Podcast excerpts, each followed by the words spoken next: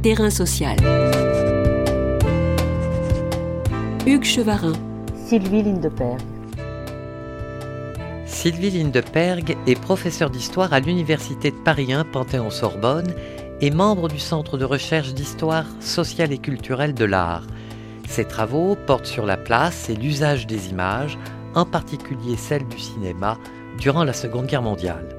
Elle est l'auteur, entre autres, d'un ouvrage de référence, Nuremberg, la bataille des images, des coulisses à la scène d'un procès-spectacle, publié en 2021 aux éditions Payot et distingué du prix Malzerbe 2022, décerné par l'Association française pour l'histoire de la justice.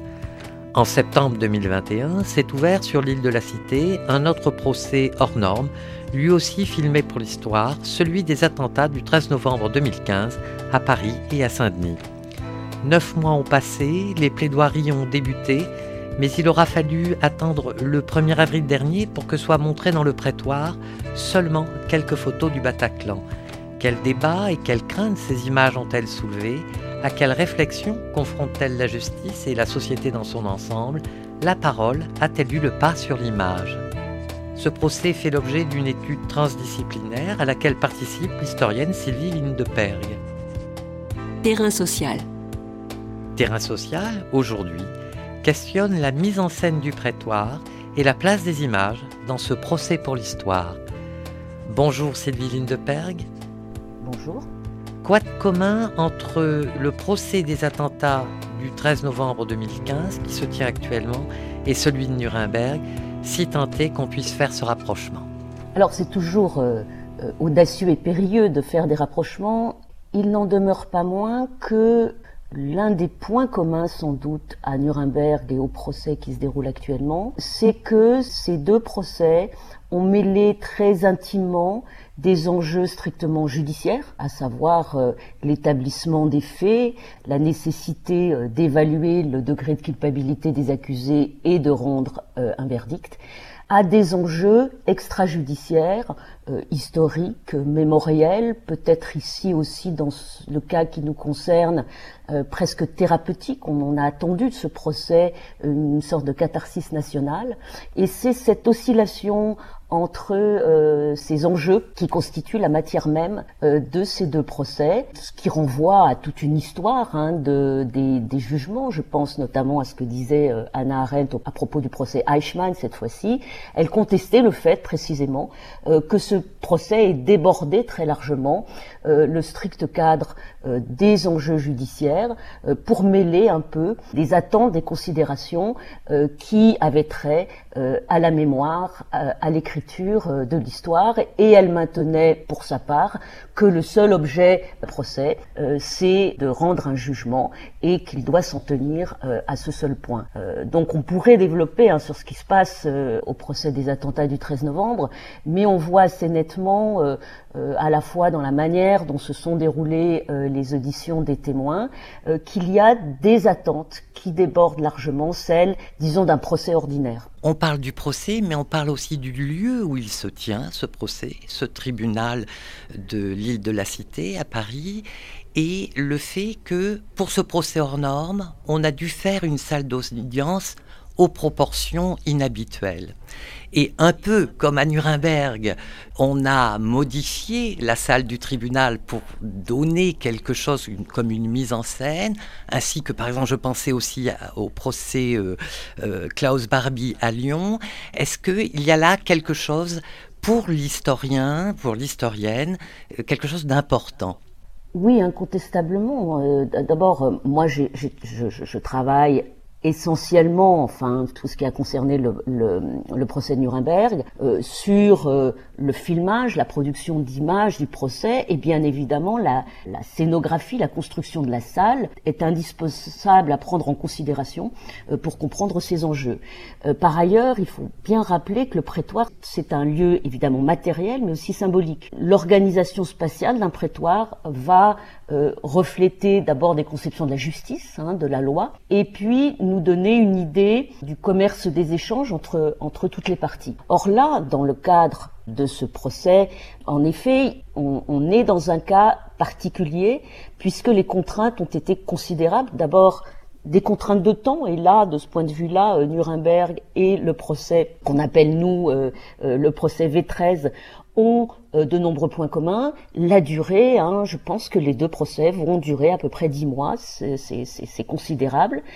Un public par ailleurs euh, important, mais surtout le fait que euh, les parties civiles sont très nombreuses.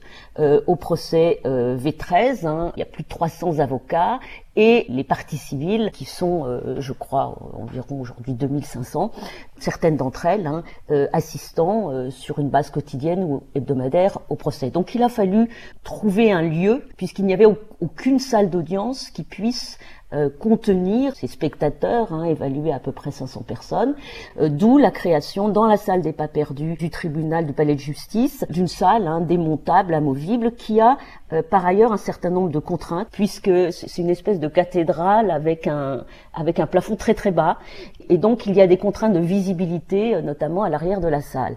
Mais surtout, ce qui fait sa particularité, c'est que en raison du nombre de personnes qui souhaitaient assister au procès, euh, non seulement les parties civiles, mais évidemment également euh, les journalistes et le public ordinaire. Euh, l'espace du, procès a été fragmenté en, en, différentes salles qui sont reliées, et c'est ça une des grandes nouveautés aussi de ces nouveaux procès, qui sont reliées précisément par le flux vidéo. Donc il faut bien comprendre que ce qui est filmé dans ce qu'on appelle la grande salle, n'est pas seulement destiné à l'archive, comme ça a été le cas pendant longtemps euh, de tous les procès filmés dans le cadre de la loi Baninter, mais c'est également ce flux qui relie une salle à l'autre, avec une grande particularité encore, qui est que les journalistes qui euh, assistent au procès sont soit dans la grande salle, mais en nombre limité, soit dans une salle qui leur est dédiée, qui s'appelle la salle des criers, qui est de l'autre côté, en face de la grande salle d'audience. Et ils sont reliés donc à la fois par le flux qui va être archivé, mais aussi par deux caméras supplémentaires qui sont pointées en permanence. Ce sont des caméras fixes. L'une euh, sur les avocats des parties civiles et l'autre sur le box des accusés. C'est tout à fait particulier parce que ça veut dire que les journalistes qui se trouvent dans cette salle voient parfois des choses que d'autres ne voient pas lorsqu'ils sont assis euh, à l'arrière de la grande salle et notamment le box. Ils peuvent voir les accusés de face. Lorsqu'on s'amuse d'ailleurs à étudier euh, les, les, comptes rendus, on peut savoir parfois où était placé euh, le journaliste, s'il était dans la salle décriée ou dans la grande salle. Donc là, c'est quelque chose de tout à fait neuf, tout à fait important, et ces deux caméras ne seront pas archivées et conservées aux archives nationales. Pour le coup, quelle place pour le public? Le public est vraiment relégué dans d'autres salles euh, qui sont plus du tout dans la même aile du palais. Ils entrent d'ailleurs par une entrée séparée hein, du, côté de la Sainte-Chapelle. Et euh, ce public est donc face euh, à un écran, ce qui, d'une certaine manière, hein, désamorce l'un des principes de la justice dont, dont, parlait Emmanuel Lévinas, qui disait que l'essence même de la justice, au fond, c'est cet être ensemble des acteurs sur une même scène et là, le public ne se trouve pas euh, dans la salle. Or, le public qui représente le tiers au nom desquels hein, la justice est rendue. Finalement, on peut dire que la justice sera rendue dans la grande salle, non pas face à un public, mais face aux parties civiles. Et de ce point de vue-là, c'est assez symbolique aussi de ce qui se passe dans ce procès très, très singulier. Est-ce que ce procès, euh, comme a pu le faire remarquer euh, Denis Salas, euh, secrétaire général de l'Association française pour l'histoire de la justice, quand il parle de cathédrale laïque, c'est-à-dire qu'on a voulu permettre aux victimes peut-être d'avoir ce moment de solennité plus que pour le public ou pour les journalistes oui, c'est tout à fait exact. On a assisté, alors notamment pendant les cinq semaines de témoignages, à un moment très particulier, très singulier, qui a consisté dans cette euh, succession euh, de paroles individuelles, mais des paroles individuelles qui finalement permettaient de construire un récit collectif de la souffrance, de la tragédie euh, vécue. et si l'on devait trouver un équivalent, ce serait peut-être à rechercher justement dans le procès Eichmann où euh, il y, a, y, a, cette idée finalement que ces paroles, ces témoignages n'ont pas seulement permis euh, d'établir la vérité des faits, ce qui est leur fonction euh, strictement judiciaire, mais on a bien ressenti à certains moments que la justice répondait à une demande, à un besoin de faire son, son deuil, d'exprimer sa souffrance, et également une sorte de parfois de cérémonie funéraire où les témoins sont venus avec des, des, portraits ou bien les ont fait projeter dans la salle des, des, des portraits de, des proches qui avaient disparu lors de ces attentats. Donc quelque chose s'est passé de manière assez singulière. Et si on veut ici faire un parallèle avec Nuremberg, on est frappé par le contraste considérable dans la manière dont on avait traité euh, les témoins à Nuremberg. À Nuremberg, d'abord, il faut rappeler que le procureur général américain euh, Robert Jackson a euh, voulu mettre l'accent sur les archives écrites et non pas sur les témoignages, et que par ailleurs les rares témoins ont été parfois malmenés par par les juges notamment, qui d'une certaine manière intervenaient chaque fois qu'ils avaient l'impression que leurs paroles ne permettaient pas d'établir les faits.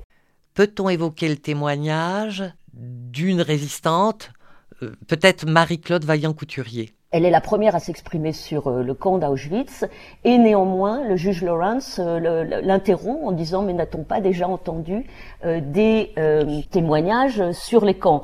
Et alors il se trouve que euh, cette intervention de Lawrence nous dit aussi beaucoup de choses sur le fait que n'est pas tout à fait perçu dans euh, la, distinction majeure euh, qui sera faite au fil du procès, mais de manière beaucoup plus nette plus tard, entre les camps de concentration et les centres d'extermination. Mais les témoins peuvent être rudoyés à Nuremberg alors même qu'ils sont écoutés euh, au procès V13 d'une manière quasi euh, religieuse.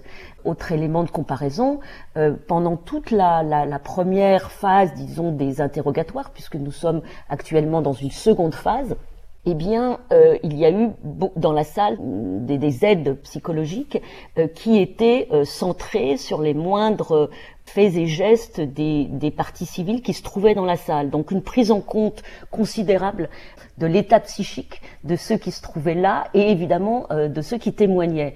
Euh, alors même qu'à Nuremberg, cette question n'a pas du tout euh, été effleurée et qu'il y avait bien des psychiatres et des psychologues dans la salle, mais qui avaient pour mission de se préoccuper de l'état mental des accusés. Ce n'est qu'au bout du septième mois qu'on a montré les premières images de, des attentats et en particulier des images du Bataclan. Seulement, dirais-je, 29 photos. Comment analysez-vous le choix qui a été fait? De ces photos et euh, comment vous lisez les réactions à cette monstration pour rester un peu dans ce registre un peu religieux? Il faut d'abord remettre en contexte cette, euh, cette séance très particulière, je crois que c'était le 1er avril, de fait, elle aurait dû se passer bien avant, dans la première phase du procès, euh, où on entendait non seulement les témoignages, mais également euh, les experts, et notamment les, experts de la police judiciaire, qui se sont rendus sur les lieux, sur les terrasses euh, et, au Bataclan. Et si ces images du Bataclan ont été montrées si tardivement, c'est parce que un certain nombre de partis civils, et notamment l'association Life for Paris, ont exprimé leur frustration de ne, pas avoir vu, euh, disons, les images euh, des scènes de crime du Bataclan euh, à la hauteur de ce qu'ils avaient vécu. Pourquoi? Parce que il est tout à fait clair que pendant la première phase du procès, le président Périès et également ceux qui venaient à l'audience pour présenter les, les, images des scènes de crime ont pratiqué une sorte d'autocensure euh, sur la violence des images et en particulier celle, euh, celle du Bataclan. On a vu donc quelques images, mais très aseptisées, notamment pour le Bataclan, des images de la fosse qui avaient été prises après euh, les faits et dont les murs avaient même été repeints. Donc on était dans une volonté euh, véritablement de faire écran, de ne pas montrer véritablement euh, la scène de crime, ce qui est normalement ce qui se fait dans un procès ordinaire. Pour cette raison, la, la, frustration notamment des partis civils du Bataclan a monté pendant quelques mois jusqu'au moment où euh, le euh, président Périès a accepté finalement euh, qu'un débat ait lieu pour savoir si ces images pouvaient ou non être montrées. Je pense que la position de la Cour s'explique aussi par ce qui s'était passé au moment du procès de janvier 2015, où la vidéo de, la scène du crime de Charlie Hebdo avait été montrée à la salle sans préparation, de ce fait un surpris choqué et à l'époque aussi suscité un, vif débat mais contraire. Hein, on avait pu parler de voyeurisme et contester le fait que ces images aient été ainsi euh, montrées puisque certains considéraient que ça pouvait être aussi euh, se rendre finalement euh, complice des terroristes que de divulguer leurs actes et de d'entrer du coup euh, dans la logique de leur propre propagande. Donc finalement, je pense que c'est aussi ça qui a conduit le président Périès à prendre une position inverse, mais là encore, il a il a suscité une contestation donc inversée. N'y avait-il pas eu de préparation à cette audience particulière?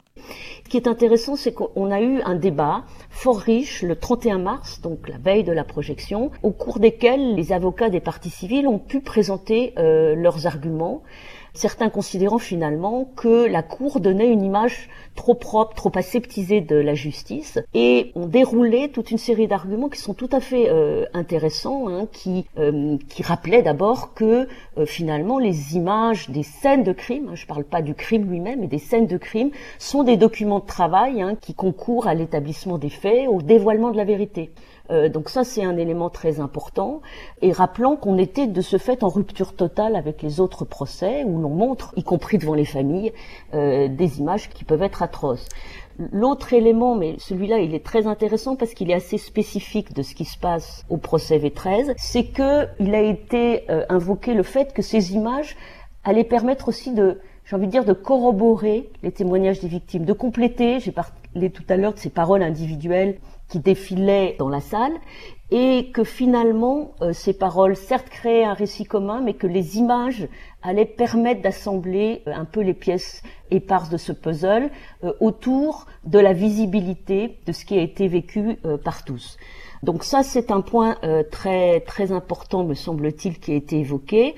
Et puis, il y a une contestation du fait qu'on veuille protéger les parties civiles contre euh, des images, alors même que finalement elles n'avaient pas été projetées au moment de l'événement lui-même. Et puis un dernier élément qu'il faut invoquer parce que je pense qu'il a eu aussi son rôle, euh, c'est de dire au fond qu'il fallait confronter les accusés à leurs crimes hein, par le biais de l'image. Et là, le précédent de Nuremberg justement a été invoqué par un par un avocat. Euh, il y a cette idée finalement euh, que ces images non édulcorées du Bataclan, dans leur grande violence, devaient être montrées, imposées aux accusés pour qu'ils prennent la mesure des faits. Donc c'est un peu tous ces éléments qui ont été euh, présentés, j'ai envie de dire, par les, par les avocats. Ça c'est le débat qui a eu lieu la, veille donc de la projection, euh, puisque la Cour a, finalement euh, décidé donc de présenter en effet une sélection de photographies en veillant à deux choses. D'abord qu'on puisse pas reconnaître les victimes, qu'on puisse pas les identifier et par ailleurs qu'elles ne soient pas dans des positions, euh, euh, disons, dégradantes. Et c'est ce qui s'est passé le 1er avril avec aussi des mesures euh, spéciales et draconiennes de sécurité parce que l'une des craintes de la Cour était que ces images, et ces sons d'ailleurs, puisqu'il y a aussi le, son du dictaphone qui a enregistré, lui, toute l'attaque et la libération des otages, que tout ceci fuite sur Internet. Vous a-t-il semblé que quelque chose se jouait ce jour-là? Ce qui est important, c'est sans doute de revenir sur ce jour de la projection euh, du, du, 1er avril, parce que on a vu très nettement que le président Périès se pliait à la demande des partis civils. Alors quand je dis des partis civils, il faut nuancer parce que certaines des partis civils étaient hostiles à ce, qu'on montre ces images. Mais la manière dont s'est déroulée à la fois cette projection et cette audition, puisqu'on a aussi entendu des, passages beaucoup plus longs de l'enregistrement euh, audio de, l'attaque, mais avec le son baissé, eh bien, cette projection euh, a montré la volonté assez nette euh, du président Périès, finalement d'empêcher les regards. Euh, en passant les photos très rapidement sur un, PDF qui était de mauvaise qualité, mal centré, sans nous donner une explication préalable sur ses critères de choix. Euh, les photos étaient parfois légendées, on n'avait pas le temps de lire les légendes, sur lesquelles parfois le président euh, surimposait ses propres commentaires. Et un élément qui m'a frappé, c'est qu'à la fin du PDF, euh, il y avait une photo noire enfin voilà, une place laissée noire. Et euh, le président nous a expliqué qu'ils avaient supprimé la dernière photo sur laquelle on voyait distinctement des, des victimes. Et au lieu de la supprimer totalement du fichier, hein, c'est comme s'il avait affiché euh, un peu symboliquement son pouvoir discrétionnaire. Hein. Le choix de photographie a certes été fait en concertation avec les parties civiles, mais euh, c'est le président qui a tranché. Donc ce qui nous, nous a frappé à ce moment-là, c'est la manière dont le président Périès faisait en sorte que personne ne puisse voir. Hein. Le regard ne pouvait pas se poser, ne pouvait pas construire une pensée, mettre en mots euh, ce qu'il était en train de, voir. Cette séance a été euh, euh, très singulière pour toutes ces raisons-là. Il me semble qu'on a pu voir ici hein, vraiment euh, la réticence à montrer ces images et aussi peut-être l'idée défendue par la Cour que finalement euh, ces images euh, n'apportaient rien à l'établissement de la vérité qui avait été attestée par le témoignage oral, par les, les, expertises. Mais ce qui est paradoxal finalement, euh, c'est que pendant les, premières semaines où nous avons entendu euh, des victimes, euh, les paroles ont été parfois très très fortes, très violentes, et les événements traumatiques sont donc passés par la parole, et que la parole peut être violente, peut être forte, peut d'une certaine manière engrainer l'imaginaire de manière encore plus forte que les images. Qui nous renvoie d'ailleurs à finalement l'étymologie du, mot audience, hein, qui vient de, de audirer, hein, de, la notion d'écoute. Je dirais juste hein, la distinction entre le son euh, et l'image qui a été fait au moment de ce procès. Est-ce que vous pensez que dans un monde qui est saturé d'images, à la différence de euh, l'époque de Nuremberg, l'image a été donc sous-employée dans ce procès? Il faut faire plusieurs distinctions. D'abord dire que dans la mesure où, où ces images n'étaient pas présentées comme des images preuves permettant d'une certaine manière euh, de répondre à une négation quelconque venue de la part de la défense ou des accusés, elles n'ont pas eu le rôle qu'elles ont pu jouer à d'autres moments dans l'histoire. Je pense par exemple devant le, TPY, donc euh, au sujet de la Yougoslavie. Deuxième élément, euh, ce que nous apprend peut-être ce procès, c'est un rapport paradoxal ici aux images, puisque les images du, du, procès des attentats du 13 novembre, disons les images les plus violentes, ont plus circulé à l'extérieur du prétoire qu'à l'intérieur. Et ça, c'est vraiment euh, tout à fait paradoxal, je dirais, cette inversion dans le partage des images de la violence. Il y avait une telle peur panique des fuites sur Internet que finalement, on a veillé à ce que ces images circulent peu dans, le prétoire il faut quand même ajouter quelque chose qui est important, c'est que certes, je l'ai dit tout à l'heure, hein, la tradition judiciaire consiste bien à montrer les scènes de crime, mais en général, ces images, elles sont réservées à la cour et au jury quand il y en a. Euh, mais désormais, ces images, elles sont montrées aussi sur les écrans et elles sont donc offertes à la presse et aux spectateurs. Et c'est sans doute aussi cette méfiance vis-à-vis des tiers qui a un peu retenu la, la main du président Périès et puis, ce qui est aussi euh, important, me semble-t-il, c'est que on a vu que la réflexion sur les images, sur leur rôle dans le cadre de la justice, dans ce procès euh, en France, a été très embryonnaire. Hein. Aucune image n'a donné lieu à une discussion, à une analyse à la suite des projections. Et puis enfin, sans doute, on a vu euh, remonter à la surface, euh, notamment à propos des images des crimes, mais c'était plus vrai encore au moment du, procès du frère euh, de Mohamed Merah, qui lui avait filmé son crime avec une GoPro. C'est toute la question de, des regards.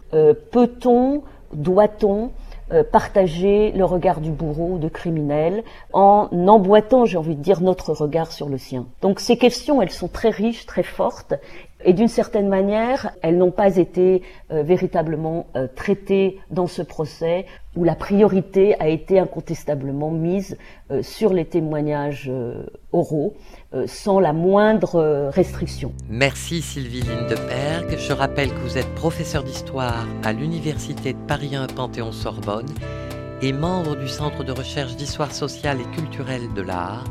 Vous êtes l'auteur de Nuremberg, la bataille des images, des coulisses à la scène d'un procès-spectacle, publié en 2021 aux éditions Payot. Terrain social. Tous les podcasts du chantier sont à retrouver sur lechantier.radio et sur les plateformes d'écoute.